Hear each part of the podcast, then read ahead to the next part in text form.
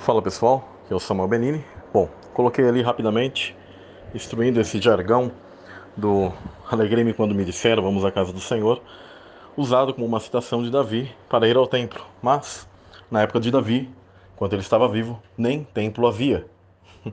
Foi Salomão que construiu o templo.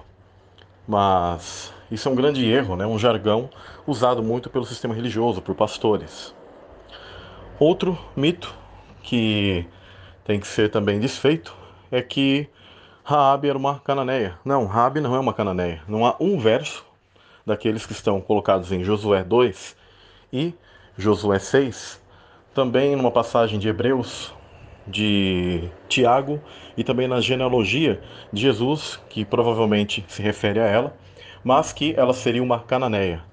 Se o Eterno ele proibiu o casamento com esses tipos de povos, tá? que eram povos do maligno, e ele os destruiu, eliminou mulheres, filhos, etc. e tal, uh, nunca que ele deixaria que um tipo de pessoa de tal linhagem fizesse parte da linhagem do Messias.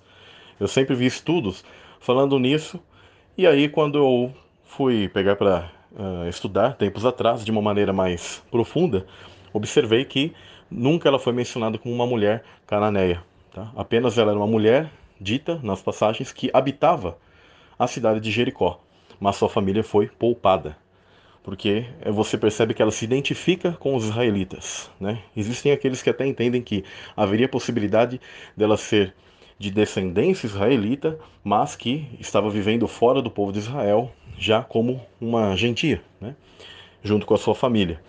E é interessante que ela chama o próprio Deus pelo próprio tetragrama, assim é colocado na própria passagem de Josué. Os cananeus nunca teriam respeito ou algo do tipo, né, por essa questão. Mas é mais um dos mitos também derrubados, né? Logo eu falarei sobre Ruth, sobre Batseba, entre outras questões que às vezes são colocados como mitos, jargões cristãos, uh, no meio da, de tudo que a gente está acostumado, né? E às vezes os caras formulam até pregações sobre isso para tentar pegar um contexto emocional, etc e tal. Mas é isso aí, pessoal. Fiquem na paz. Shalom, shalom.